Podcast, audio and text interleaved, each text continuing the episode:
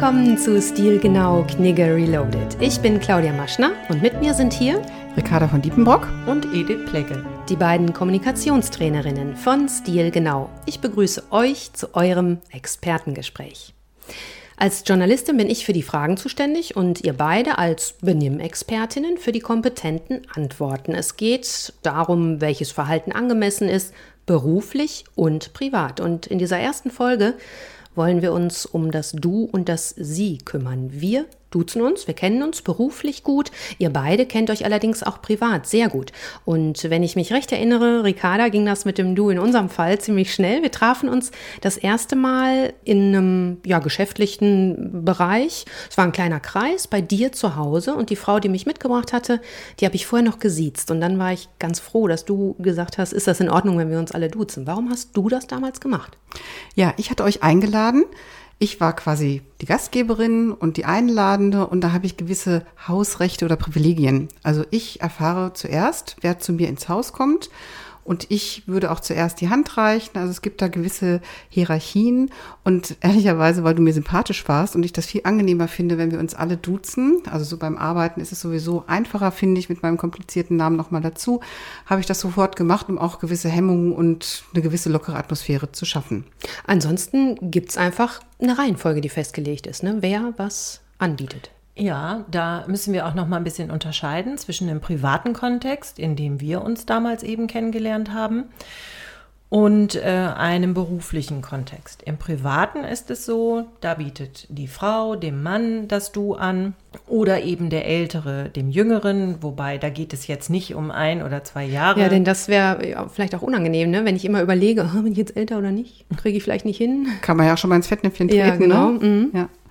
Und im Beruf ist es nochmal so, da ist es entscheidend, welche Position wir haben. Also da geht es ganz klar nach beruflicher Hierarchie. Das heißt, mhm. der Hierarchie höhere, also der Chef, äh, bietet dem Jüngeren das Du an und der Jüngere, also der Azubi, sollte jetzt nicht im ersten Vorstellungsgespräch dem Chef sagen, Mensch Herbert, ich bin der Karl und mhm. ich freue mhm. mich, wir können uns gerne duzen. Mhm. Wichtig ist hier nochmal die Rolle der Frau aufzunehmen, mhm. weil sie nämlich im Beruf einfach gleichgestellt ist. Ne? Mhm. Da äh, gibt es eben auch in den Geschlechtern streng nach Hierarchie im Job. Und das äh, Stichwort Sympathie fiel ja gerade schon. Das ist ja auch wichtig in dem Zusammenhang, ne? Ja, also das Dudes-Angebot ist ja immer ein Zeichen von Sympathie, Lockerheit, was ich eben schon mal sagte, mhm. ne? dass man auf einer Ebene arbeitet oder sich begegnet, so auf Augenhöhe. Ich finde, das macht eine ganze Menge aus. Mhm. Und ähm, Edith, ich meine, mh, damals bei der Begegnung, bei unserem ersten Treffen, da hattest du den Begriff des Arbeitsdu eingeworfen. Was versteht man eigentlich darunter?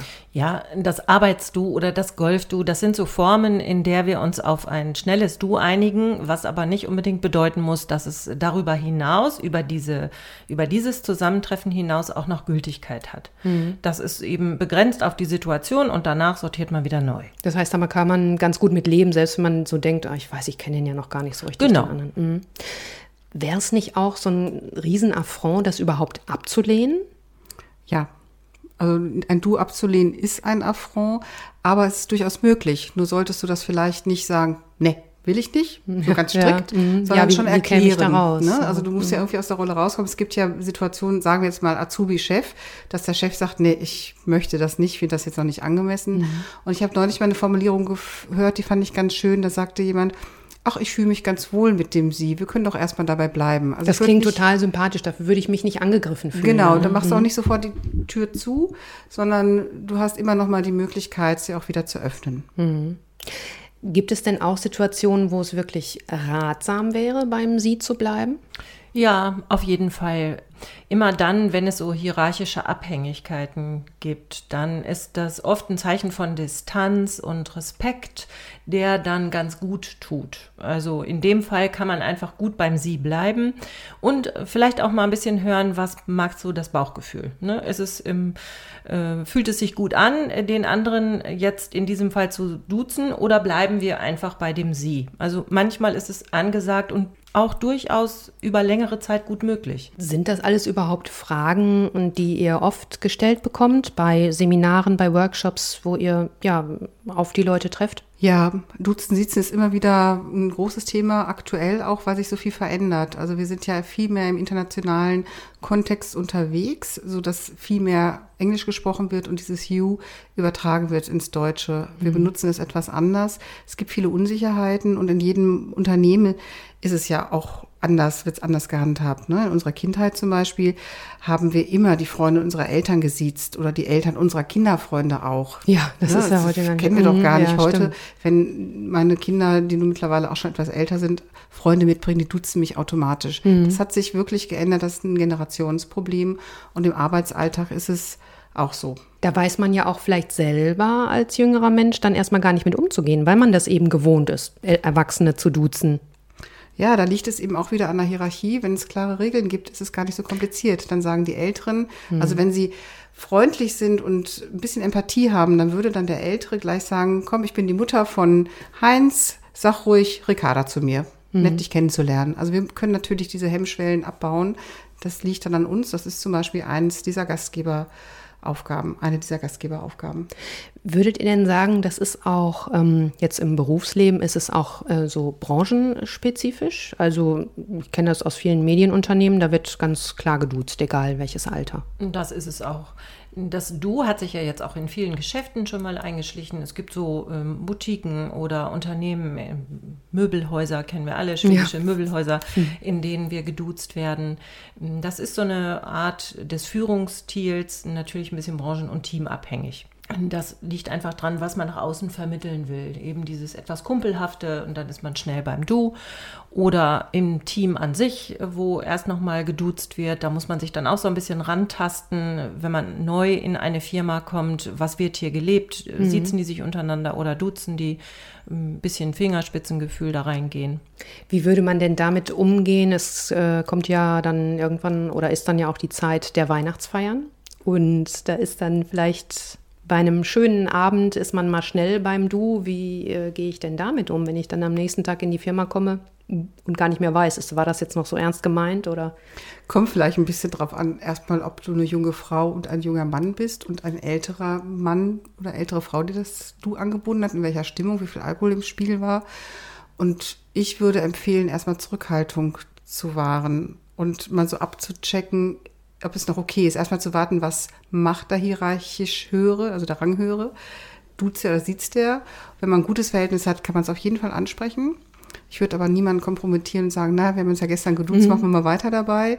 Also das ist auch wieder so erstmal vorsichtig abwarten. Ja, ich würde auch ein bisschen vorsichtig abwarten. Mhm. Kann peinliche Situationen geben und man kann natürlich entgleisen. Deswegen sagen wir immer auch gerade, wenn du in einer Führungsposition bist auf solchen Weihnachtsfeiern, solltest du schon darauf achten, dass du nicht zu viel trinkst. Oft gibt es ja auch dieses äh, so, so, so ein Gruppendu irgendwie, ne? Dann wird das so gesagt, also eigentlich sieze ich sie noch, äh, Frau von Diebenrock, und sagt dann aber, habt ihr hier was zu trinken oder habt ihr hier äh, so, so, eine Art Gruppendu wird dann so, um das mal so auszutesten. Das ist auch regional ein bisschen unterschiedlich, das macht man schon mal, aber es entbindet uns dann trotzdem nicht einer klaren Aussage, wenn wir im, im direkten Dialog sind. Mhm.